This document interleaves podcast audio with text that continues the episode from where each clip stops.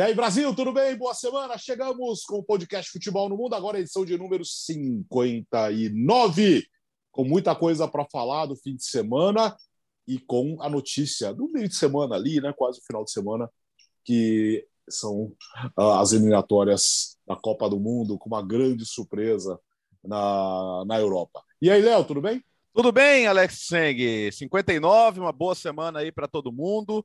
Semana que eu chamo a atenção que tem jogos aí nacionais, né? Tem rodada do campeonatos nacionais, então o Fansport que tem os canais eh, ESPN, Fox Sport, principalmente o Star Plus, vê tudo. Então não perca aí, que tem, tem jogos na, na Itália, tem jogos na Inglaterra, tem Copa do Rei na Espanha, enfim, tem muita coisa aí para o Fansport poder nos acompanhar ao longo da semana. Jogo que não acaba mais, Gustavo Hoffman.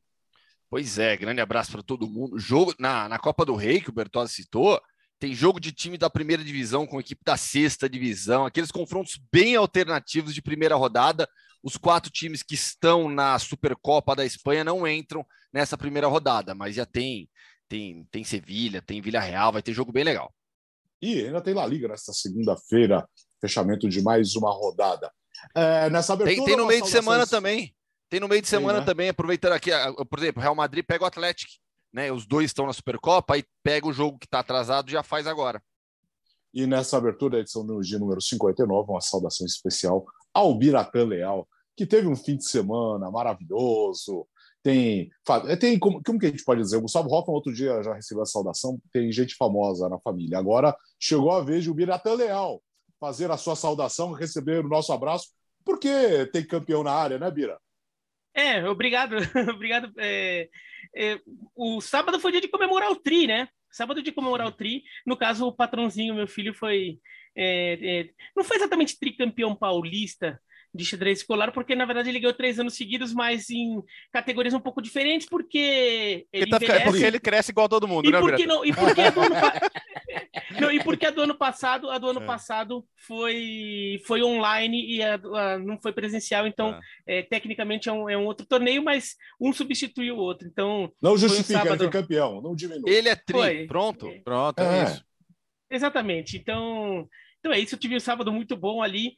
É, tive que ir até o interior, né? O, o, torneio foi em Rio Claro, fica umas uma hora e meia, duas horas de São Paulo. E, e, e foi muito bom. E também aproveitei ainda comi coxa. O, o Gustavo, aqui, ali eu estava, na origem do mundo Hoffman, né? Que é a região metropolitana de Campinas. Ali naquele, naquele eixo Campinas-Rio Claro, é, São Carlos que é o eixo Mundo Hoffman. O Gustavo conhece muito bem aquela região. E aproveitei para passar uma passada em Limeira e comer uma coxinha na terra da coxinha. Já que uma não, muita... aquele prato tinha muitas. É, não, eu comi várias postou. coxinhas. Eu comi várias coxinhas, mas é, quem não sabe, Limeira, é, segundo uma das teorias, é o lugar onde foi inventada a coxinha. E aquela de Sorocaba, que é famosa também, não é melhor que a de Limeira? Olha, eu, eu, eu, a de Sorocaba é mais, achei mais gostosa, mas. Ah, olha aí, olha mas a rivalidade. A, mas, a de mas a de Limeira é, é, Limeira é a terra da coxinha. Mané São, pois eu, Mané, pois eu Mané digo. São Bento e Inter, né? A rivalidade é a coxinha. pois, pois eu digo, pois eu digo que, que em Campinas, no bar do Jair, fica, tem a melhor coxinha que eu já comi na vida, melhor que qualquer outra. Pronto, Meu só para aumentar a polêmica. Coxinha, mas, mas a coxinha lá da região. Mas, e lá na região, o negócio é forte, né, Gustavo? É bom, é bom. Não, você, come é bom. Coxinha, você come coxinha de frango, Biratã. Então, é isso que eu Não, mas eu comi de, de queijo. Ah, coxinha, de coxinha de queijo, é, isso é bolinha de queijo, não é coxinha de queijo. não, mas é ela verdade. tinha formato de coxinha, ela tinha formato de ah, coxa, então Deus, não, não, velho. Ah, não, não, não. Ah, eu, já, eu já não aguento pastel de queijo. Agora o cara vai lá e come uma bolinha em tamanho. Quer dizer, você muda é o formato eu... da bolinha de queijo em cima de coxinha. Que sem graça, é. tava indo tão bem. É que eu não é, gosto de frango, é. esquecido, é. Então. Eu não gosto de frango. Eu tava indo tão bem. Enfim, o patrãozinho campeão é. mais uma vez, saudação especial. Família, as famílias estão cada vez tendo mais artistas, né? Isso que isso que importa, é legal. Uh, vamos trabalhar. Começamos com Europa, vai. Eliminatórias da Copa do Mundo, data FIFA acabou, mas nós tivemos o sorteio da repescagem e com uma grande surpresa, o que todo mundo esperava que não fosse acontecer, aconteceu, Léo. Aconteceu, Alex. É a lei de Murphy, né? Tudo que pode dar errado, dá errado, e acho que para Portugal e Itália não podia dar mais errado, que é o, é o, fato de que elas podem se cruzar na final, ou, ou seja, ou você vai ter a Cristiano Ronaldo na Copa do Mundo, possivelmente a última Copa do Mundo dele, ou você vai ter a atual campeã da Europa, a Itália, que vem de um, de um ciclo de renascimento. Calma que eu vou chegar lá. é, mas assim, na pior das hipóteses, uma das duas. Ou na melhor das hipóteses, depende para quem você fale, né? Para os turcos é a melhor Sim. das hipóteses, uh, para os macedônios, mas é isso. A Itália recebe a Macedônia do Norte, a Turquia recebe, a Portugal recebe a Turquia. As duas vencedoras se enfrentam. O jogo é na casa de quem vencer o Portugal e Turquia. Ah, mas a Itália é da cabeça de chave, a Turquia não, não importa. Isso é pré-definido, é sorteado antes. Então, quem ganhar Portugal e Turquia joga em casa, quem ganhar Itália e Macedônia joga fora. Uma vaga apenas. É bem feito para quem não fez a sua parte em campo? É bem feito, né? Portugal estava se classificando até os 44 segundos tempo, tomou o gol. A Itália tinha um pênalti para ganhar da Suíça no último minuto e, e, só precisava fazer o gol com o Jorginho e jogaria pelo empate, o empate que ela não teria muita dificuldade para conseguir contra a Irlanda do Norte. Agora é isso, futebol é isso. A eliminatória da Europa não, ela pode ter jogos mais fáceis no caminho, mas você também não pode errar praticamente nenhum jogo grande. Itália e Portugal erraram, erraram no caso da Itália até mais de uma vez, né? E, e vão agora. E tem as outras para a gente poder já entrar na discussão, né? No uhum. grupo A tem Gales e Áustria, Escócia e Ucrânia. Esse é o grupo em que para a Copa é muito importante, para todo mundo é, mas nesse grupo, só a Ucrânia tem uma participação em Copa nesse século de 2006 Gales nenhuma, Áustria nenhuma, Escócia, Escócia nenhuma. Desde 98 a Escócia não vai. Então vai ser importante. A gente pode ter de repente um Gales e Escócia, um jogo só, valendo a vaga. E no grupo B, que é o, eu diria que é o grupo B de Gustavo Hoffmann, a gente vai ter Rússia e Polônia, Suécia e República Tcheca. Então, para quem gosta das grandes estrelas, você já sabe que Lewandowski ou Ibrahimovic, que voltou para a seleção, um dos dois não estará. Inclusive, o Ibrahimovic está suspenso nesse primeiro jogo, do jogo contra a República Tcheca. Esse é o, esse é o mundo Hoffman expandido, né? Agora que ele está meio suequinho também, está vendo futebol sueco. também, tá, também. É, tá então... bastante interessado. Mas é isso, gente. Então, temos os três caminhos e para algumas seleções é uma conquista, tá lá. Para outras é um castigo. Para Itália e Portugal é um castigo e o castigo ficou ainda maior no sorteio, né? Suécia, para mim, é favorita. Né? Nesse mundo Hoffman, de Rússia, Polônia e, e, e Tchequia, né? A Suécia, para mim, é o melhor time. E quem passar de Suécia é, e Tchequia joga fora de casa. Né? A decisão será ou na Rússia ou na Polônia, assim como no grupo A, a decisão será em Gales ou na Áustria. A seleção austríaca, ela nas eliminatórias, ela não foi bem. Né, garantiu lugar via Nations League, mas é um time individualmente com talento. Se tratando de uma partida só na semifinal, depois mais um jogo para decidir vaga, é, pode, pode até garantir, garantir um lugar, mas o time do Davi Alaba, como muita gente fala, né, não, não, não fez boas eliminatórias. A Suécia, para mim, como eu disse, no, na chave B é a mais forte, e no, na C, apesar da brincadeira, brincadeira não, realidade, né? Mas a, difícil imaginar um cenário onde não tenhamos Itália e Portugal na decisão. Eu acho que são, são duas equipes, a Macedônia do Norte e a Turquia, que podem fazer jogo duro, mas é jogo único, é jogo para essas duas seleções se imporem é, principalmente Portugal, para mim, no jogo contra a Turquia, vai ter, vai ter uma. A Turquia é um adversário um pouco mais forte do que a Macedônia do Norte, mas é para a gente imaginar Portugal e Itália avançando e aí decidindo é, em Portugal. De Macedônia do Norte a gente vai falar mais tarde, aqui no final do podcast. E tem também os playoffs intercontinentais, né, que, uhum. que, que foram definidos, e aliás, tem também as eliminatórias da Oceania que foram definidas. Então a gente tem é, o o quinto, o, quinto time, né, que passar da Confederação Asiática, né, porque são dois de cada chave, aí o terceiro pega o terceiro, jogo único, quem vencer esse jogo único vai jogar contra o quinto colocado da Comebol, é o quinto, né, o quinto, tô, tô falando certo, é o quinto da Comebol e esse quinto time da Confederação Asiática, e aí o representante da CONCACAF pega o representante da Oceania ainda, tudo, tudo jogo único. É, para para Comebol foi uma má notícia esse sorteio, para os times da Comebol que estão brigando por essa vaga. Eu acho que o pior adversário para ter era o, era o, quinto da Ásia. Porque, Pode ter o Japão, por exemplo, né? Exatamente. Neste momento, o, é, é, poderia ter a Austrália, uhum. é o mais forte. Mas os candidatos mais fortes dessa vaga são Japão e Austrália. É, porque é, um dos dois vai ser terceiro colocado no grupo, provavelmente, já que a Arábia Saudita deve ficar em, em uma das duas primeiras posições. Então, Japão e Austrália devem ir para para a repescagem interna da Ásia com os dois terceiros, que apontará o representante da Ásia na, na repescagem mundial. Daí, Japão ou Austrália devem vencer Emirados Árabes, Líbano ou Iraque ou Síria, que viria no outro grupo, mas pegaria o time da América do Sul. E convenhamos, o time da América do Sul, a não ser que seja a Bolívia, que tem uma chance, mas a gente fica mais entre Peru, Uruguai, Chile, Colômbia para ficar com essa vaga. O time da América do Sul acho que chegaria como favorito num duelo contra Japão e Austrália. Mas não é aquele favoritismo descarado. Assim. Dá jogo. Seriam. É, dá jogo, dá jogo. Para a Austrália eliminar o. A Austrália já eliminou o Uruguai em repescagem. Ah, isso já, já, é, já, vai virar quase um 2006. clássico de repescagem se rolar de novo, já. né? É, seria, seria, seria a terceira vez. Seria terceiro.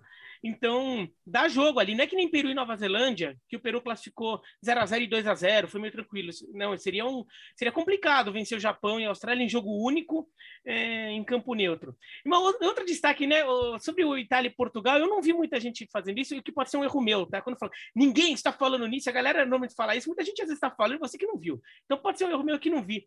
Mas Itália e Portugal já decidiram vaga em Copa. Em 93, eles estavam no mesmo grupo, daí uhum. não era repescagem, era fase de grupos e, e, classificavam dois no grupo: Itália, Portugal e, e Suíça. A Suíça também no meio.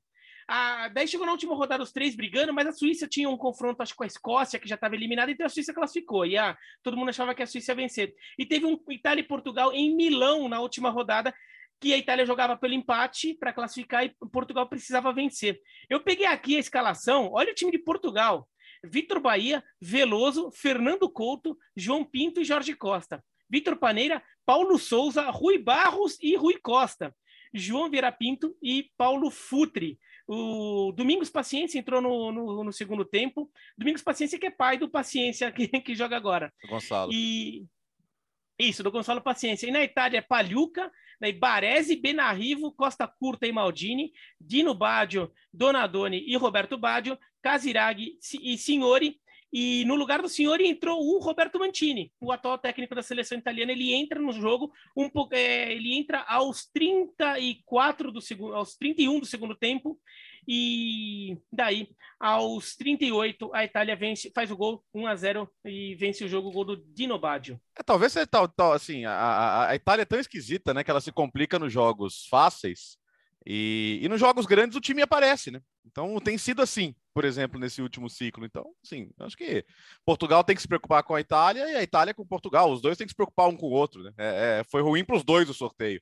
É... E, e, foi pior pra... e Portugal tem a coisa que ainda tem que pegar a, a Turquia, que é muito mais complicado que a Macedônia. Sim, sim. Macedônia que nem tem mais o Pandev, né? Não sei se eles vão falar, ah, agora deixa eu voltar, né? Mas acho que não, né? Acho que ele tá. Se for pra Copa, ele tá volta. Decidido. É, mas não vai, é, né? Pra, pra, pra Copa, eu acho. Não, não sei, ué. Vocês estão cravando. Não, eu vi, eu, vi, eu, vi, eu, vi, eu vi o pessoal falando, ah, porque você falou que a Itália não pode ficar de fora, se não merecer, pode. Não, não é, não é questão que não pode ficar de fora. Claro que pode ficar de fora. Se não merecer, não vai. Mas tô falando, para a Itália, para o futebol italiano, ficar de fora da segunda Copa seguida é um desastre, cara. É, é, é uma coisa que eles não, podem, não devem nem contemplar, pelo amor de Deus. Então, é, é isso, tudo se decide num jogo e veremos. É, eu acho, eu acho Gales a principal candidata no A, porque por causa do fator campo. Gales é muito forte em casa e a Bélgica testemunhou isso agora. Então acho que o fato de jogar em casa com a Áustria, o fato de jogar a final em casa, pode ser que Gales chegue a uma Copa do Mundo. E seria legal para essa geração, né? Gales tem uma geração agora de Bale, Ramsey, que os caras não têm nenhum pudor de treinar no clube para jogar na seleção. de, de, ah, tá machucado, tá machucado. Chega na data FIFA, que os caras tão bom que você precisa ver. Então, mas, mas, é, mas é um grupo que curte jogar na seleção e, e já conseguiu uma histórica semifinal de Euro né, em 2016. E acho que Gales. E o Gustavo deu a Suécia favorita, mas não sei, acho que a Rússia também, pela questão do fator campo. É, e a Rússia deu um azar, né? Aquele gol contra no finalzinho, a Rússia quase vai direto, né? Então, não sei, eu se tivesse que botar um palpitinho aí, eu, eu diria que a Rússia, pelo fator campo, tá mais forte no B, Gustavo. Nossa, mas a Rússia, a Rússia aquele, naquele jogo contra a Croácia em Split, ela foi tão dominada, mas tão dominada. Se, se, se vai a Croácia para os playoffs, nossa, ia ficar um sentimento de que sacanagem, sabe? Pelo futebol, pelo jogo em si, uhum. né? Que a uhum. Rússia foi completamente dominada. Eu, no, no, no, grupo A, eu vou de Ucrânia, viu? Eu ah, acho que a seleção ucraniana.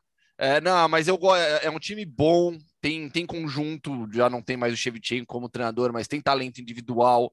É, o Zinchenko joga em alto nível pela seleção, os atacantes também com boa temporada. Eu, eu vou de Ucrânia no, no grupo A. É, Ucrânia, é, a única, é, a única, nesse grupo que joga as duas fora, se, se for sim, o caso. Né? Sim, Ucrânia, Ucrânia, Suécia e... aí tem um grupo C. A gente vai dar palpite?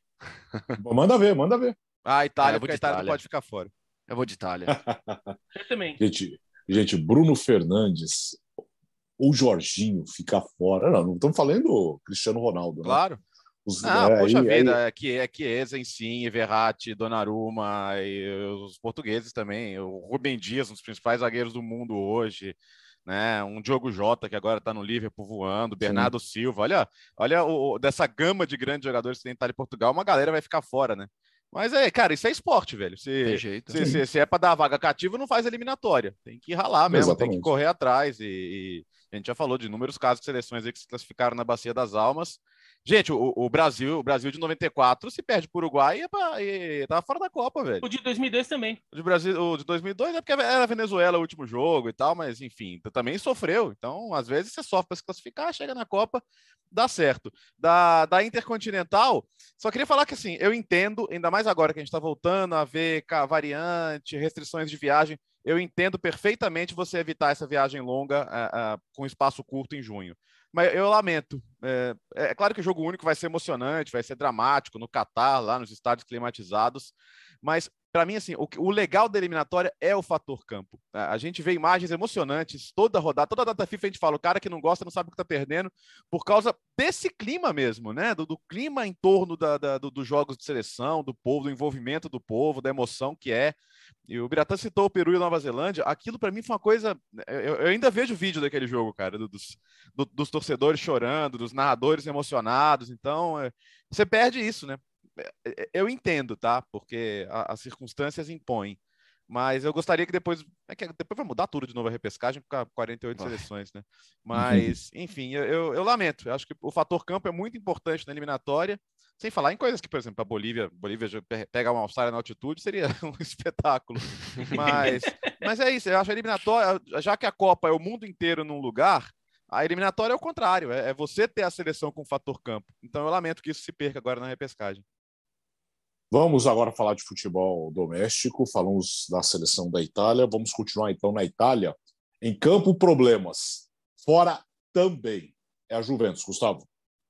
Pois é, não, eu, eu vou deixar a bola com o Bertozzi, na verdade, né? Que quem quem quem está mais por dentro de todos nós aqui com o assunto Juventus é o Bertozzi, que teve as contas devassadas nesses últimos dias, investigação da polícia, a sede investigada com mandado de busca e apreensão. O negócio está bem complicado na Juventus. Tá. Ô, Bertozzi, e... passou tudo isso com você? Não, não foi comigo, não foi, foi com a Juventus. ah, tá. Acredito que o Gustavo falou, parecia que tivesse sido com você. E se é. você tivesse nessa situação, eu já saía aqui dessa. Ô, ô, ô, ô Biratã, eu vou, vou, falar que acho ruim? Não vou. E olha que eu amo os clubes italianos de verdade, mas assim, o, a arrogância com que o André Agnelli tratou o caso Superliga, sabe? A, a empáfia, a, a, a capacidade de acreditar no que, que seria uma grande ideia, com, sem, sem considerar o sentimento global do, dos fãs de futebol é, e agora ele está comendo pão que o diabo amassou, né? Primeiro campo.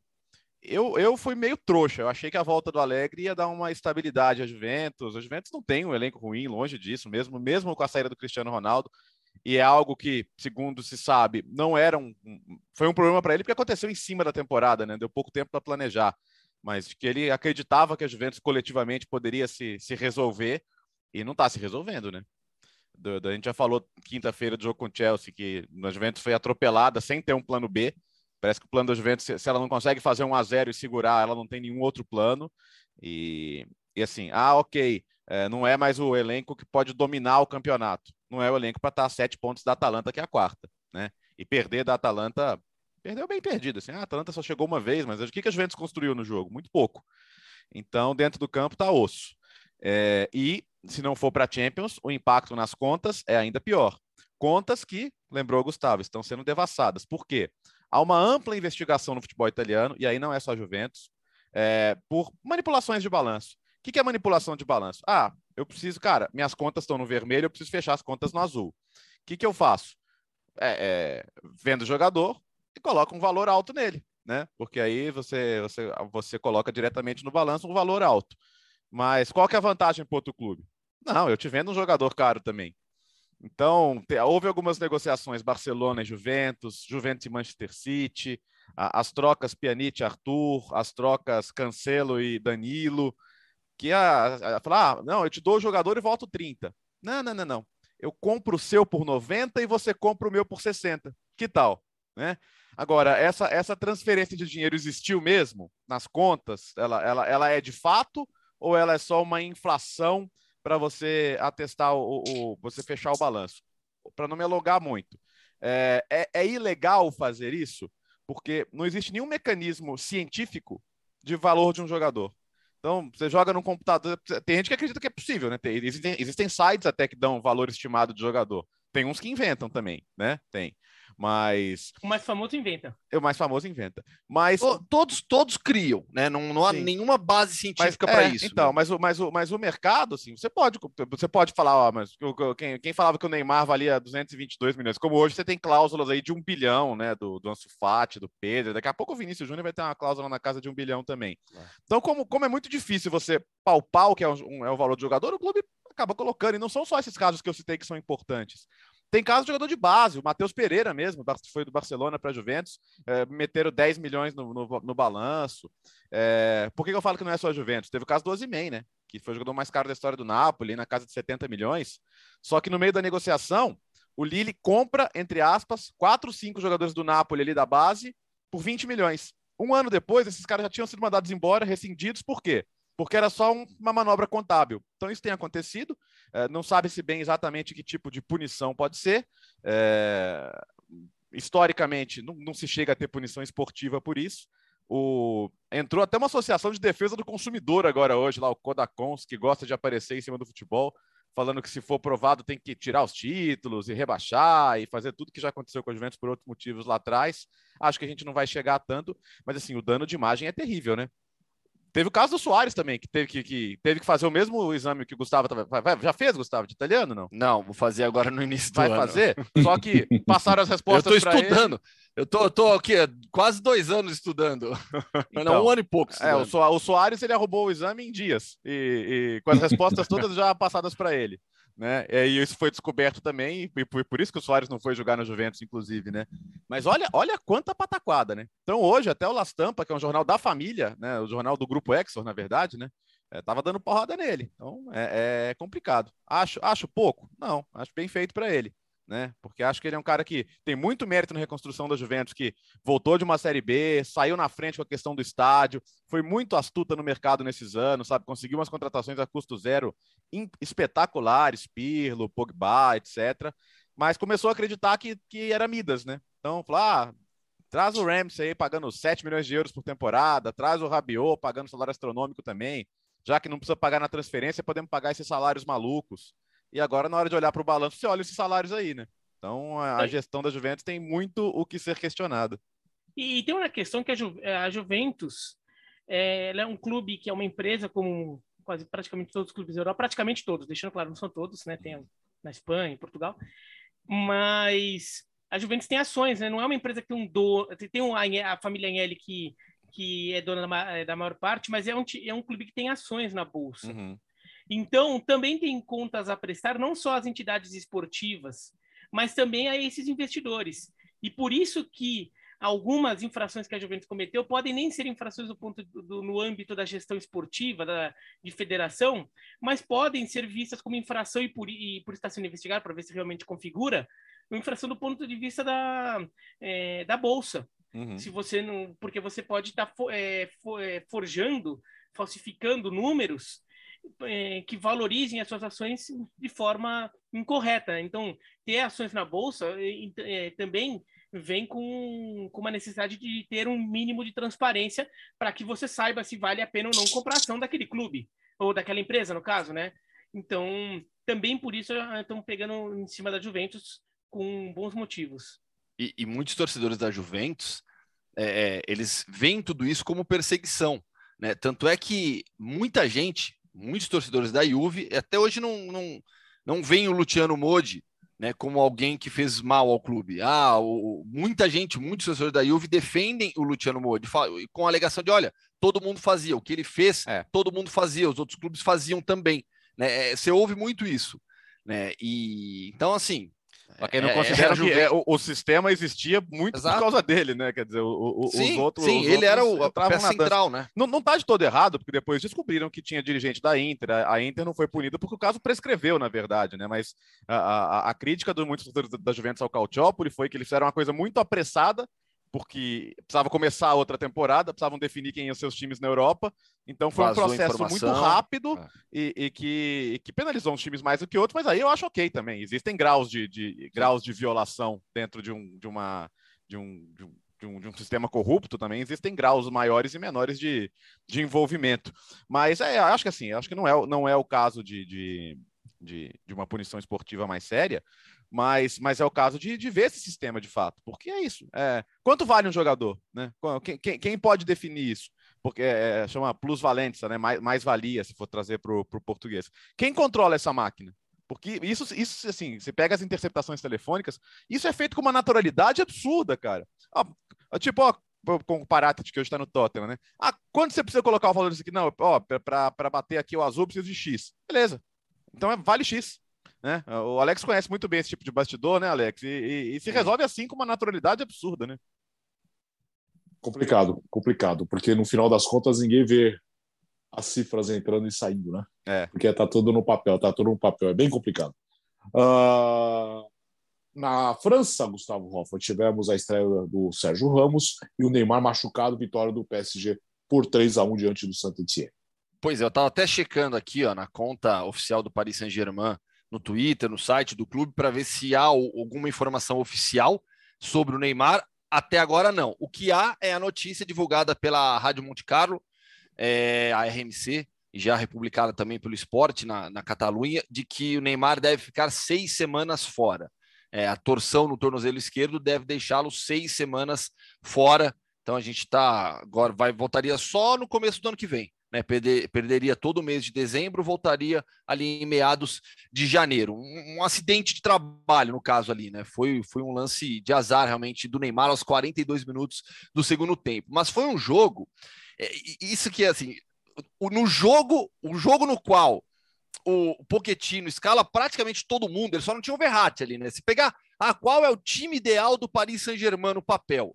Né? Você vai colocar o Hakimi, vai colocar o Donnarumma, Sérgio Ramos, Marquinhos, Messi, Mbappé, Neymar, Di Maria, só não tinha o Verratti dessa, dessa formação ideal, né? Mas foi um Paris Saint-Germain muito mal no primeiro tempo contra o Saint Etienne, jogando muita gente olhou ali para o Paris Saint-Germain pela movimentação do Messi, ah, é um 4-2-3-1. Para mim é muito mais um 4-4-2, porque você tinha é, Di Maria e Neymar pelos lados do campo, Di Maria na direita, o Neymar do lado esquerdo, o Gueye e o Danilo como os dois jogadores é, de, de, de centro de campo. E aí Mbappé e Messi a linha de defesa com o Sérgio Ramos, a estreia do Sérgio Ramos ao lado do Marquinhos, e os dois laterais, Hakimi, o Bernay e o Donnarumma, foi o goleiro. O Paris Saint-Germain não conseguiu se impor, o San Etienne foi eficiente nas transições, fez 1 a 0 merecia vantagem, é, até o final do primeiro tempo, quando, para mim, de maneira bastante injusta, bastante exagerada, e eu até consultei a Renata Ruel,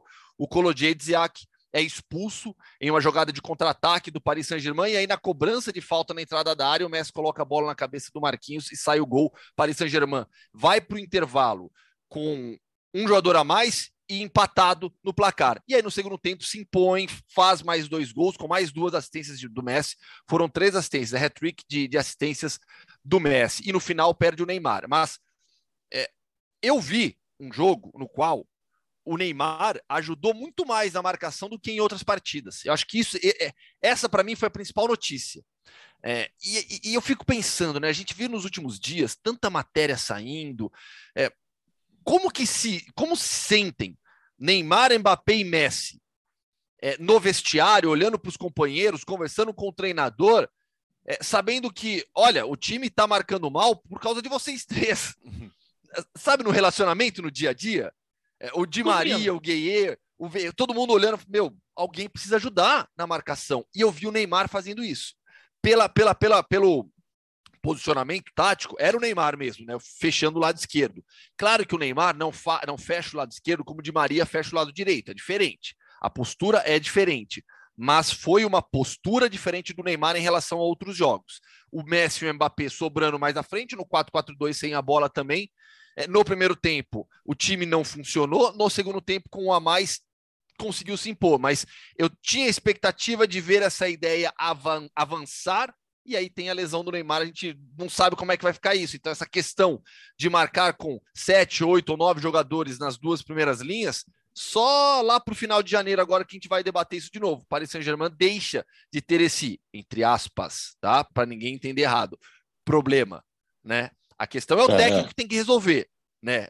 Mas agora não vai ter mais essa questão de ah, como é que vai marcar? vai marcar com oito homens num 4-4-2, deixando o Messi e Mbappé lá na frente. Agora vai ter pouco tempo para tentar fazer, transformar o trio no, em algo funcional para o time, né? Porque o Neymar fica esse período fora, tá fora do resto do ano.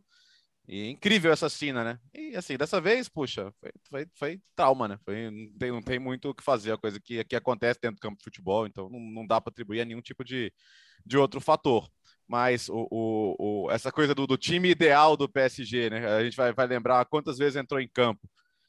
Poucas, né? É, e, até, e até fevereiro, quando vai chegar o mata-mata. Lembrando que o PSG pega um dos primeiros colocados, então não tem muito como escapar de um confronto pesado já nas oitavas, que é um confronto definitivo para a temporada. Vai ter pouco tempo para ver esse time mais vezes juntos e tentar, de fato, montar um modelo funcional, né? E o, o, que o Gustavo estava falando dos jogadores no vestiário, tem uma questão também que pega, que e essa coisa do jogador que não quer marcar, ou que não se dispõe a marcar, e, os, e acaba prejudicando ou exigindo sacrifício dos companheiros, sempre existiu no esporte, no futebol. Mas o cara resolve, é, o cara faz isso quando ele resolve. E, e convenhamos, o Paris Saint-Germain, até dá para dizer que o, o, Mbappé tem seus gols, que o Paris Saint-Germain conseguiu ganhar algum, vários jogos, está liderando disparado o campeonato francês, mas não é também que a gente pode chegar e encher a boca dizendo que o trio vem fazendo uma temporada brilhante, que pelo menos lá na frente eles estão compensando. Não. não é isso. O Neymar tem não três tá gols no campeonato, né, o Biratão? O Paquetá tem seis. Exatamente. E, e então. E mesmo o Messi também não é que o Messi tá fazendo chover gol, fez deu, deu quatro assistências ontem, né? Porque teve uma das assistências foi para um gol anulado no começo do jogo. Sim. Mas que também tinha sido assistência dele. Mas ele deu três assistências e no jogo, mas assim, não é também que o Messi está voando, ainda não é um Messi que faz tanta diferença quanto fazia no Barcelona. Então, é, isso também pega. E, e, e, faz sentido o Neymar ser o jogador que mais se dedica, porque pelo posicionamento de campo ele já é o que fica mais atrás. Né, no, e, e pela questão de idade até, é mais fácil exigir isso dele do que do, do Messi. É, e do Mbappé, não, daria para exigir pela idade, mas o Mbappé é, também já fica mais adiantado que o, que o Neymar. Agora, se é para acontecer uma lesão, e o Neymar é um jogador que tem lesões com frequência, até porque ele também apanha muito, ainda que, que essa lesão de, de ontem tenha sido muito por acidente. É, foi, foi uma entrada ali, mas não foi uma entrada particularmente problemática, mas o problema foi quando ele vai, vai aterrissar, que ele pisa é, na perna do jogador do Santos e acaba torcendo o pé, é, o tornozelo. Mas o, se é para acontecer agora, pelo menos é um momento em que para o Paris Saint-Germain não é tão delicado.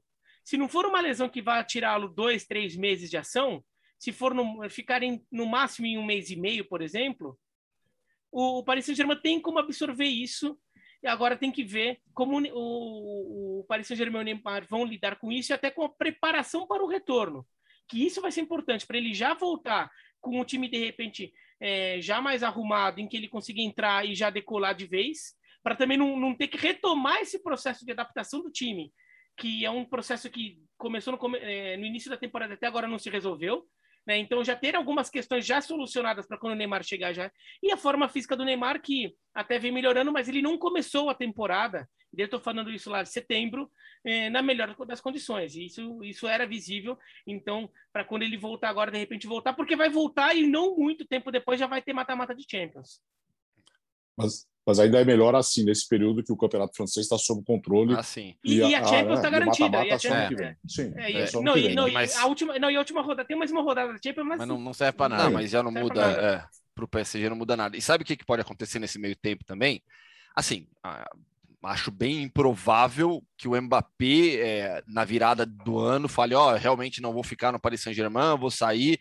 Isso aí não, não, acho que não vai acontecer, né? Mas é aquele, é aquele período que ele já pode assinar um pré-contrato. Então, uhum. imaginem a imprensa espanhola na virada do ano.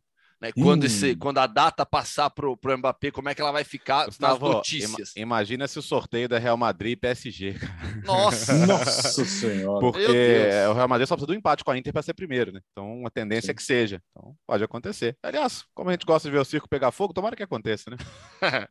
Ah, mas se for em janeiro. Olha, ô, Gustavo, se for em janeiro, você. A gente podia. O podcast podia escalar alguém para pelo menos né, nessa, nessa janela ter alguém lá para trazer informações exclusivas, acompanhar É, né? Quem sabe? essa confusão. É, podíamos. A gente faz um. A gente, a gente faz um Vamos ver, aqui, a ver. A ver, a ver, a ver, a ver. Mas você não pode, tá? Porque você só fala de Madrid aqui, você vai ficar de castigo. Aliás, aliás, É. aliás, aliás É. teve correspondente, uma correspondente que eu não vou falar quem é, não sei, não sei se o pessoal descobre quem é, que andou Hum. cobrando mais escalações aqui, viu? Mas assim, é que ela tem vergonha de pedir, sabe? Mas se pedir com jeitinho, ela vem. É, mas é, é- será, será sempre bem-vinda. É, daqui a pouco começa as férias de todo mundo, nós vamos ter problemas É. de escalação É. do time aqui na virada do ano.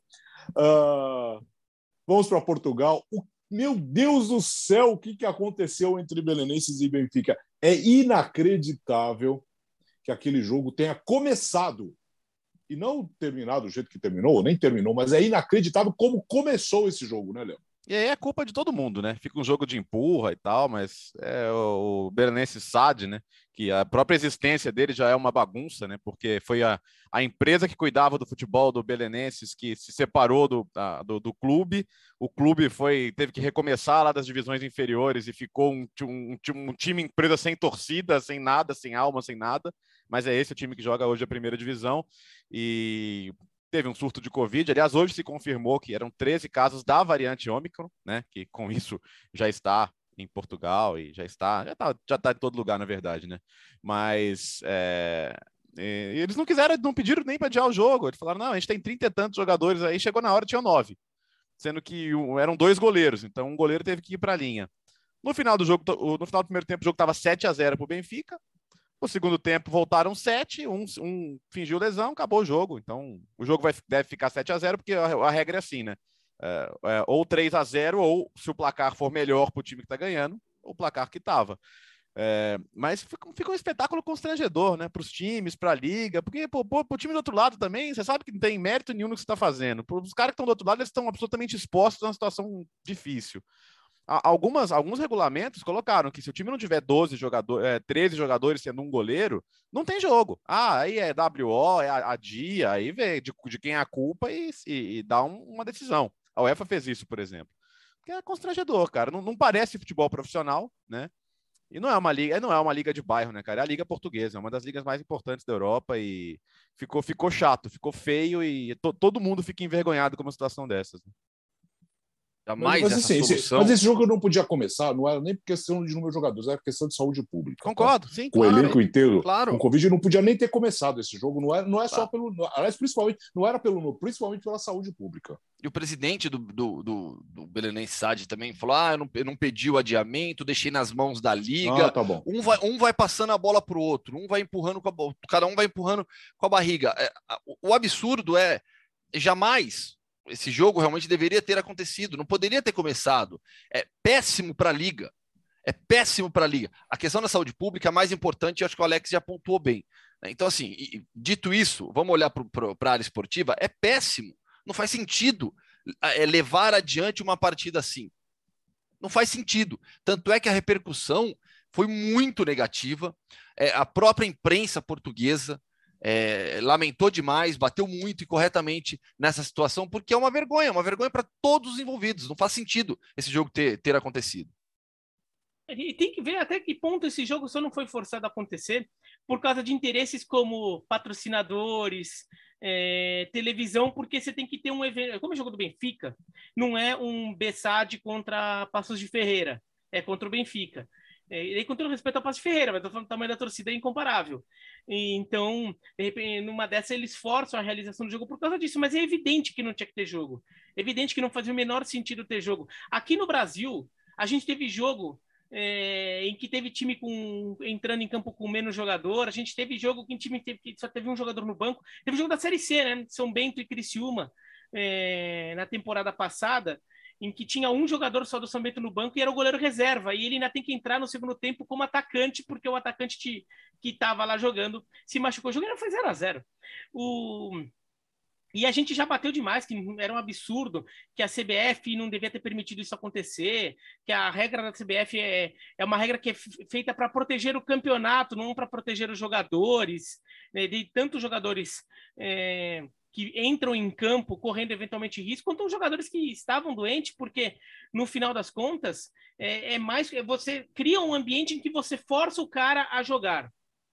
Você cria um ambiente em que o clube, é, se tiver muita gente é, convidada, né, muita gente é, infectada, não, pô, mas vai, vai, atrapalhar tudo. Quer dizer, você cria um ambiente em que é, você pode estar atrapalhando o clube demais, então que o clube pode se ver incentivado a, por exemplo, fazer vista grossa ou fazer exames de forma mais porca para não ter que adiar jogo. Se o cara está sintomático, vai lá e joga. Teve caso no Brasil de acusação de, por exemplo, de time é, falsificando o resultado de exame de Covid para poder jogar. Então, é, quando você cria esse tipo de jogo, você força esse tipo de jogo, você incentiva tudo isso a acontecer e que, que, qual é o resultado disso? Gente infectada entrando em campo, gente não infectada entrando em campo e tendo que interagir com gente que pode estar infectada, e é todo um problema que não faz o menor sentido. Agora, os números do jogo ficam bizarros, né? Posse de bola 83% é. para o Benfica, chutes a gol 17 a 0, sendo 11 no alvo, é, passes 295 do Benfica, 61 passes trocados pelo, pelo Bessade, sendo só 32 certos, 52%. São números bizarros. Não, e, o Biratã, tem, tem um detalhe. Tem um monte de garoto vão... no time também, é. né? Não, é, tem um detalhe não, que é esses importante. Números, esses números vão virar recordes da Liga Portuguesa de, é. na história. Sabe qual é a questão? É, e é um campeonato, ah, o saldo não é o primeiro critério, mas é um critério o saldo de gols pode definir um título, uma vaga em Sim. Champions. E aí, esse jogo vai ter feito a diferença? Mas é importante isso que você colocou, Alex. A gente teve casos em outros países em que, quando você teve focos dentro de elencos, a, própria autoridade de saúde do país determinou a quarentena para todo mundo. Né? Então, isso poderia ser feito também. E, e duas saídas que já foram adotadas por aí. Uhum. Uma, adiar o jogo. Tem vários jogos que já foram adiados por aí. Sim. Agora menos, mas na temporada passada e na retrasada teve mais. Ou da WO. Teve é. caso de time que na, na Ásia eles adotaram isso. O, ah, o Al Hilal, né? WO que seja, porque sabia que ia perder. Champions Asiática. Outra coisa, a, a, derrota era uma coisa evidente. Então, que não fizesse o jogo. Primeiro que não dá para começar o jogo sem 22. Agora, você tem um elenco que a grande maioria está com Covid, você vai criar esse tipo de contato com jogadores de outros, de um, de um outro clube, do adversário? Qual que é a necessidade disso? Sabendo que você vai jogar contra o Benfica, você vai perder esse jogo com nove. Como que você vai fazer esse tipo de jogo num momento tão delicado? É, é, inacreditável que isso tenha acontecido. Né? É, depois a gente fala do futebol brasileiro que acontece essas coisas, mas também lá fora, de vez em quando, acontece cada coisa que é, é não, não, não, dá para aceitar. Né? Não dá para aceitar. Vamos para a Espanha agora com a vitória do Barcelona, né, Gustavo? Vitória do Barcelona é engraçado essa história, porque os resultados estão aparecendo, mas o futebol tá ruim. o Barcelona, olha só, ganhou do Espanhol por 1 a 0 com o espanhol perdendo gols incríveis. O Raul de Tomás mandou duas bolas na trave, perdeu gols naquele jogo, que nessa temporada ele não está perdendo. Contra o Benfica, não conseguiu o resultado que queria, não venceu e não perdeu o jogo no final. Poderia ter marcado antes, teve boas oportunidades também, é verdade. Eu acho até que, em termos de desempenho, se a gente olhar as três partidas sob o comando chave, o melhor desempenho foi contra o Benfica. Foi o jogo em que ele foi mais exigido também. Para mim, o melhor desempenho foi contra o Benfica. Mas não perdeu o jogo no finalzinho porque o Seferovic perdeu aquele gol incrível. Contra o Vila Real, ganhou de 3 a 1 muita gente né, não viu o jogo, pega só os números, os resultados, ah, ganhou 3 a 1 fora de casa, não é fácil ganhar no estádio La Cerâmica, Barcelona jogou mal, Barcelona jogou mal, o Xavi repetiu a ideia tática do jogo que ele fez nas duas partidas anteriores. Então, o que, que é? É uma variação que o time, sem a bola, marca no 4-1-4-1, que é aquela variação padrão do 4-3-3, mas não ataca no 4-3-3, porque ele tem três zagueiros. E aí o zagueiro pelo lado direito não avança segura para ser um terceiro zagueiro, foi até o Eric Garcia nessa partida, liberando os corredores. O Abdi, o Exausuli, foi o titular pelo lado direito, garoto, 19 anos, marroquino, e o Jordi Alba dando essa amplitude pelo lado esquerdo. E aí você congestiona o centro com Busquets, é, Gavi, Nico, o Frank de Jong, e aí o Memphis sendo o atacante central. O que perdeu de gol o Memphis, ah, salvou no segundo tempo, fez o gol, mas vem perdendo muitos gols em todos os jogos. O fato é, é, o, a chegada do Chave, todo mundo sabia que não, ele não é um salvador da pátria, não vai resolver todas as questões de um dia para o outro. Mas é, esses três jogos vão evidenciando cada vez mais os problemas de, de, elenco, os problemas que esse time tem e a dificuldade que ele vai ter para fazer o Barcelona jogar bem. Não está jogando bem, está conseguindo resultados, mas jogar bem não está. Qual foi a melhor notícia do Barcelona para mim nessa partida? Felipe Coutinho. Coutinho precisa de sequência, precisa de confiança do treinador é, nessa era chave, começou no banco de reservas. Entrou aos 35 do segundo tempo, entrou bem, com confiança, sofreu o pênalti, cobrou o pênalti, fez o gol, quase meteu um gol de bicicleta logo depois.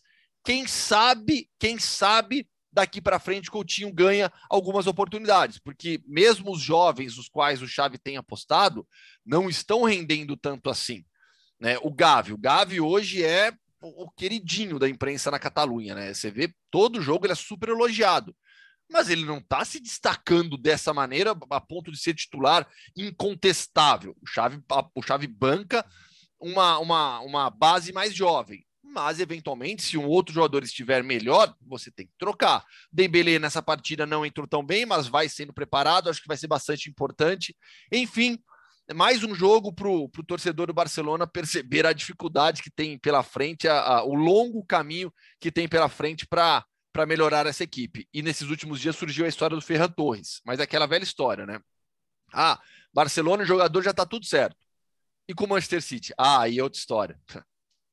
E nesse caso é o Manchester City, não é um, um clube que vai aceitar qualquer eh, duas jujubas e uma mariola pelo jogador. É um clube que se, que vai fazer jogo duro, se for o caso, não vai querer tanto. E até vendo essa situação do, do Barcelona, quando vem essa notícia do Ferran Torres, você fica pensando, que dinheiro? É. É, como é que eles vão fazer? É que eles não estão conseguindo manter o jogador, eles tiveram que se desfazer de jogador, porque não tinha como pagar salário.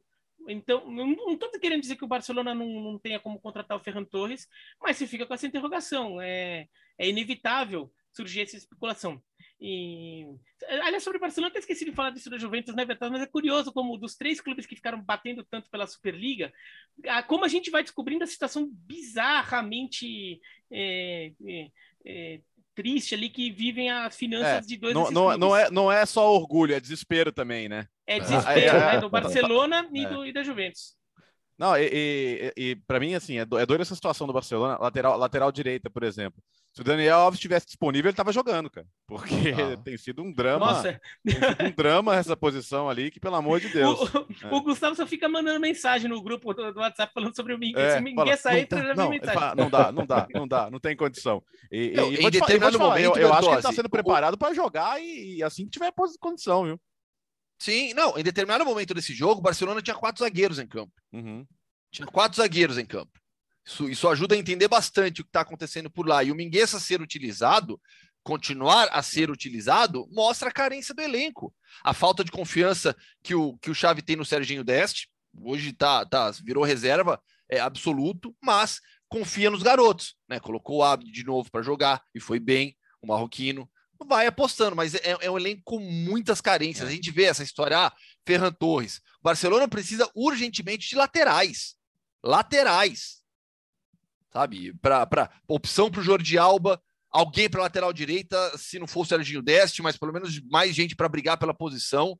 É, tem, tem, tem, buracos no elenco muito grandes o Barcelona. O Abdi é boa notícia, né? É, gostei. Ele é Personalidade, é vai para cima, dribla. Acho que é um jogador que, especialmente em como pensa o time, o chave, vai, vai ter bastante espaço. E o, o Memphis Depay, eu, eu tô tentando ver o copo meio cheio, viu, Gustavo? Porque, queira ou não, assim, que em 14 jogos ele quase sempre fez gol. Eu, eu tava vendo um número é. que ele em 10 jogos da, da liga, ele ou fez gol ou deu assistência. Teve jogo com Valência que ele fez ele gol e deu assistência. Um cara a cara ontem, momento decisivo, perdeu contra o Benfica. É, é assim, é, os números são bons, os números são ruins do Memphis. Mas aí você olha o jogo e, e vê os gols que ele perde e, e, o momento do jogo, você fica com um ponto de é, interrogação. É, é, que eu penso que se não fosse ele, a situação seria pior, sabe? Eu ainda acho que ele, que ele ainda tirou, me, mesmo perdendo esses eventuais gols, né, que um atacante do, de um time como o Barcelona tem que fazer, é, a, a, minha impressão é de que ele ainda assim tem mais garantido pontos do que deixado escapar. É, mas claro, aí, se não, a gente se for comparar qualquer um que tiver no Barcelona com o Messi também, nós estamos ferrados, né? É. Porque quem vem ganhando pontos, ganhando jogos e colocando o time na ponta é o Vinícius Júnior, né? É, isso aí é demais. Impressionante. Aí é incrível. Todo mundo viu o que ele fez de novo, né? Nesse que golaço, de semana, né, ganhando o jogo. Aqui, o, o, o, né? domínio de peito, tirando já da marcação do Campos é. e o chute. Então, que legal, quer dizer, nove gols já, vice-artilheiro do campeonato e, e, e, a torcida, assim, apaixonadíssima por ele, né? Hoje dá para falar, o Vinícius Júnior é um ídolo do Bernabéu. E é, é, muito legal, porque assim, é um, é, é um torcedor chato, difícil de convencer, que quando as coisas não estão bem, pega no pé, né? Até do próprio time como um todo. E hoje o torcedor tá rendido a ele, né? Um torcedor que já tinha demonstrado uma, uma vontade com o Vinícius Júnior em outro momento, daí lá no começo. É, é, inegável também que o jogador, que aquele Vinícius Júnior é um outro jogador em relação ao Vinícius Júnior de hoje. Agora, o, o, momento do jogo, ele não estava bem no jogo, estava sendo muito bem marcado. Era um jogo que estava difícil para ele. O Sevilla fez um bom jogo é, equilibrando contra o Real Madrid. Então, a personalidade dele também de, de, de ter a, a, iniciativa de fazer uma jogada daquela, naquele momento de um jogo, num jogo em que você não está bem, e o jogador sabe quando ele não está bem. É, mostra também muita personalidade. O, o, Marca falou que Vinícius Júnior já decide como Messi e Cristiano Ronaldo. É, assim, é óbvio que é não é uma comparação entre os jogadores, porque é óbvio que não tem cabimento botar o Vinícius Júnior junto com o Messi e Cristiano Ronaldo neste momento. Mas eu vou admitir que quando eu vi o gol do Vinícius Júnior, é, eu fiquei pensando, nossa, pareceu aquela, apareceu uma coisa, uh, coisas que o Messi às vezes faz. Um jogo que às vezes ele tá até meio sumido, não tá jogando tão bem, de repente ele pega a bola, arranca e pá, mata o jogo, decide o jogo. O Vinícius Júnior fez isso, é, foi muito absurdo, foi muito absurdo. Dois gols a menos só que o Benzema. Os dois juntos têm 20 gols já na temporada. É, o Benzema fez o primeiro, né? Do, do, do jogo. Mas quer ver um dado sobre aí falando sobre o Sevilha? Né? Que eu tenho um pé atrás com esse time do Sevilha. É, eu acho que é um time que vai brigar na parte de cima, mas não consegue subir ali o degrau, subir o nível para para tentar realmente competir pelo título. Na temporada passada ameaçou, ameaçou, ameaçou, ali no finalzinho é, não conseguiu aguentar. Nessa temporada eu acho que vai ser a mesma, mesma coisa. E aí tem, um, tem uma estatística que foi até a Opta que trouxe. Rulen Lopetegui completou contra o Real Madrid 100 jogos como treinador de La Liga. Sabe quantas vitórias ele, como treinador, ele foi técnico do Real Madrid também, curtinho, mas foi, né? Mas ele, como treinador, quantas vitórias ele tem contra Barcelona e contra Real Madrid? Nenhuma. Nenhuma. Lopetegui ainda não ganhou de Barcelona e Real Madrid como treinador em La Liga. Isso ajuda a entender ali o, o, o teto né, do Sevilha nessa temporada e na passada, para mim era, era confronto direto. Se o Sevilla vencer, vencesse a partida, seria o líder do campeonato. Agora o Real Madrid disparou na liderança. Real Sociedade nos últimos dois jogos apenas um ponto, vem caindo. Uh, nós vamos falar mais já já, mas a informação. Perdeu na Europa momento... League também, Alex. A, perdeu, a Real Sociedade, tanto é que vai para a última rodada tendo que ganhar seu jogo para avançar, ou vai para a Conference League. Não, e nessa rodada perdeu para o Espanhol em Barcelona, o Espanhol que já tinha engrossado para o Barcelona na semana passada. Informação do momento. Oh, oh, confirma... Desculpa, Alex, é que eu pensei, ah. que o Biratã falou, pensei numa coisa muito boa. Imagina Barcelona e Juventus na Conference, a Superliga deles vira Conference na próxima temporada. Ué, nesse momento é possível, por que não? Uh, o PSG confirma Neymar fora de seis a oito semanas, boa. Gustavo. Tá bom, aí saiu a informação oficial, né? Que no momento em que falamos ainda não tinha, agora de seis a oito semanas é isso aí, vai perder, vai perder todo o mês de dezembro e volta em janeiro, né? Torcer para uma boa recuperação do Neymar para ele voltar é o mais breve possível a tempo de se recuperar bem para a Champions League, né? Porque aí é o, é, é, é o ideal, pô. É o ideal para você ter e... todos os seus grandes jogadores lá, né? É, seis a oito semanas, mas duas dessas semanas já seriam semanas de recesso do futebol francês, do futebol francês, é, né? De Natal Pausa. e Réveillon, dá uma paradinha lá, não, não tem Boxing Day. Então, realmente, o, o prejuízo para o Paris Saint-Germain acaba nem sendo tão grande assim, apesar de ser uma lesão com alguma gravidade. Bom, uh, passamos para a Europa e agora vamos para aquele momento tão esperado, tão aguardado. Vamos fazer um giro por onde? Mas antes, Leonardo Bertozzi, a palavra é sua, a é, voz é sua, né? É, porque hoje tem tanto assunto que o pessoal já achou que não ia ter, mas não se preocupe não, porque sempre tem. Gustavo, qual que é a camisa hoje aí? Essa aí, deixa eu ver. Aqui, ó. Motherwell, né? Ver? Motherwell. Motherwell. Legal pra Nossa. Escócia. Não então tem vai, nada né? a ver com o tema. Então tá bom. Então vamos. Mundo Hoffman! Ó, se bem que eu pensei aqui, as cores têm um pouco a ver com o tema, né? Hum. Porque a gente vai para Macedônia do Norte. Tá. Lembra que eu falei lá no início do podcast, né? A seleção da Macedônia do Norte na briga por vaga em Copa do Mundo vai desbancar Itália e Portugal. Teremos Macedônia do Norte, Pandev vai voltar tá a seleção para jogar a Copa do Mundo. Tudo isso para dar gancho, porque o assunto é o Academia Pandev, que é o time do Goran Pandev na Macedônia do Norte. É, foi fundada em 2010 pelo jogador em Strumitsa, que é a sua cidade natal, fica no interior da Macedônia do Norte, próximo ali à Bulgária surgiu como uma equipe só de base. O próprio nome já indica, já indica isso, né? Academia Pandev. Mas desde 2014, quatro anos depois da sua fundação, começou com o time profissional. Nesse final de semana, no sábado, venceu o Renova por 2 a 1 é vice-líder do Campeonato Norte Macedônio com 31 pontos depois de 15 rodadas, tem quatro a menos que o Chicupe. É uma equipe que subiu rapidamente na estrutura de futebol da Macedônia do Norte ganhou a segunda divisão em 2016-17 e foi campeão já da Copa da Macedônia do Norte em 2018-19. Na última temporada foi vice-campeão da Copa e apenas o sétimo colocado no Campeonato Nacional. Nessa temporada está na briga pelo título. É, alguns jogadores dessa equipe já estão nas seleções de base da Macedônia do Norte. Não vai demorar muito para a gente ver jogadores do Academia Pandev jogando na seleção da Macedônia do Norte, que tem o Goran Pandev como maior artilheiro, 38 gols e recordista de jogos, 122. O Pandev, ele na prática banca o clube ainda. É mais de 50% das receitas do, do, do Academia Pandev é, são bancadas pelo Goran Pandev, que tem uma história legal, porque ele colocou no clube quem cuida do dia a dia. O Pandev é jogador ainda, então não dá para estar lá administrando o seu clube no dia a dia. Quando ele parar de jogar, tudo bem, mas quem cuida hoje em dia para ele é o Ilya Matnicharov, que é o seu primeiro treinador. Então, o primeiro técnico na carreira do Goran Pandev hoje é quem administra o Academia Pandev no campeonato da Macedônia do Norte. Muito bom. É, mas calma, tá, Gustavo? Controle a sua ansiedade aí sobre as eliminatórias. Essa, é, isso pode estar guardado, nós vamos arquivar, vai que dá certo, né? Vai, vai dar uma cena do norte, vocês vão ver. tirar a Itália, vai tirar Portugal.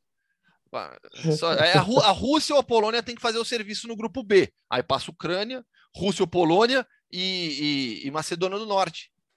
Fechou? Não. É, em que mundo ele vive, não?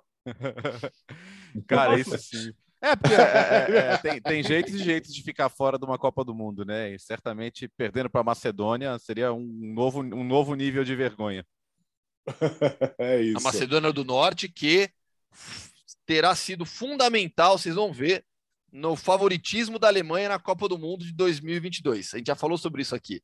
A vitória da Macedônia do Norte na Alemanha é, foi um dos fatores fundamentais para acelerar o processo da saída do Joaquim Löw. Aliás, só para não deixar passar batido, né, Gustavo? Hum. Você, que a gente tinha falado dele recentemente, o, o gol do Sané é um recorde histórico para o Bayern de gols no ano, né? Sim. E, e o Bayern que é, nesse final de semana venceu no sufoco. Né? Venceu por 1 a 0 o gol do Sané de fora da área, uma, uma, bela batida de fora da área, mas foi no sufoco. O Bayern, Bayern teve bastante dificuldade para ganhar do Arminia Bielefeld e o Dortmund venceu o Wolfsburg é, mantém a, a, a, diferença ali de um ponto na Bundesliga. São, 31 a 30. são 102 gols do Bayern na Bundesliga ah, é, em 2021, né? Era um, recorde de 44 anos. Bom, na Alemanha, 31 para o Bayern de Munique, 30 para o Dortmund. Aí o Leverkusen, que é o terceiro, já está um pouco mais distante. 24 pontos. Pelo jeito, o campeonato não vai terminar em dezembro, como previa o Gustavo Hoffmann na Alemanha, Eu? né? Eu? Não foi você? Não, ao contrário, o Gustavo, Gustavo, acha que vai chegar nas últimas rodadas. É, é talvez ele, ele tivesse os bastidores dos, dos antivax, né? Dos malucos lá do que deixaram o Aliás, em é, crise, né? Tem gente já se vacinando lá agora, né? Tá diminuindo o número de antivax dentro do, dentro do Bayern. E o Haaland voltou no Dortmund, marcou. Inclusive, e a comemoração foi sensacional, né? ele vai lá, ele, não sei se vocês viram essa imagem, ele eu marca vi. o gol, ele, ele, ele, marca poucos minutos depois que ele entra, acho que ele, sete minutos depois que ele entrou, alguma coisa assim, ele, ele faz o, o, o, o gol do Dortmund, aí ele vai comemorar em direção à arquibancada, assim, da torcida do Wolfsburg, tem uma senhora, ele vai aponta assim para ela, né, Aí ela faz o sinal, a banana assim pra ele. Tipo, ah, é, na, verdade foi pra câmera, né? É que, o, é que o cara que tava filmando ele foi muito, muito é. malandro, foi muito esperto. Né? É. Que ficou quase uma cena de filme, né? Ele, ele vira é pra ela bom, e, pô. e pega ela dando a banana. que vale o recorte. É, antivax que eles continuam sendo, tá? Mas tomaram porque é. não aguentaram a pressão. Aliás, é mais agora, né? É. é. no jogo da segunda divisão entre Fortuna Düsseldorf e Dinamo de Dresden, é, o jogo em Düsseldorf, o Dinamo de Dresden é, de Dresden, óbvio, que fica na Saxônia. E a Saxônia é o estado com menor eh, índice de vacinação na Alemanha, e a torcida do Fortuna Düsseldorf ficou cantando vacine-se Saxônia, vacine-se Saxônia. Vamos embora, vamos almoçar. Hoje vamos fazer uma dietinha bem leve, tá bom? Vamos comer uma coxinha. É... Mas coxinha de verdade. Coxinha, coxinha, coxinha de... de frango, né?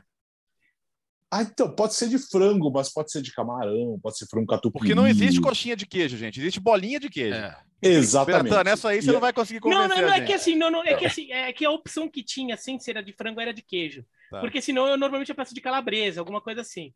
Mas coxinha de calabresa. Que, eu defendo que não existe coxinha de frango. É, é e eu defendo que não tem coxinha de queijo. Não, não, não. É coxinha. Ah, tá. Coxinha. coxinha As outras é diferencia. As outras é. que é ah. coxinha de alguma coisa. Tá. Entendi, entendi. Mas de qualquer maneira, coxinha, vamos comer. Coxinha com massa de mandioca, que é espetacular. Hum, hum bom, hein? Bom, bom. Aliás, no dia 19, para encerrar o podcast, um dia, provavelmente um, um dia 19, estamos acertando o lugar para fazer pode, pode, ao vivo. Pode bater o martelo já, aí já. É já, 19, 19, então. já confirmou? Pode Boa. bater o martelo. Dia 19? Quer um deixar para anunciar no próximo programa? Escolhe. Não, vamos confirmar horários. Só que é o seguinte: como o Gustavo Hoffman está produzindo todo todo o programa especial, com o lugar, com o dia, com a data, ele também produzirá os petiscos, né? Claro. É. E, tem cara de banco agora? Querendo, ué, onde você quer fazer, me parece que tem umas coxinhas deliciosas tem, também. Tem boa também. É, vai bem, vai bem, vai bem. Costela é... lá é muito boa. Faremos o, o sanduíche de costela, costelinha de porco, o Biratã já, já provou também. É, isso é bom. É, mas teremos petiscos, teremos coxinha na entrada. Quero ver quem não vai comer lá ao vivo. E não tem, não tem, lá não tem coxinha de queijo, não, viu? Vai comer. Não, não tem essas coisas, não. É isso. Boa semana aí, Léo. Valeu, valeu. Até quinta-feira com 60, em número redondo. 60, 60. Caminho do 100. Tchau, Gustavo. Valeu, gente. Valeu, Bira. Falou. Boa semana, Brasil, para você que nos acompanha no seu agregador favorito, com imagens também no YouTube. É a edição de número 59. Quinta-feira estaremos aqui com a edição de 60 do podcast Futebol no Mundo. Valeu e boa semana!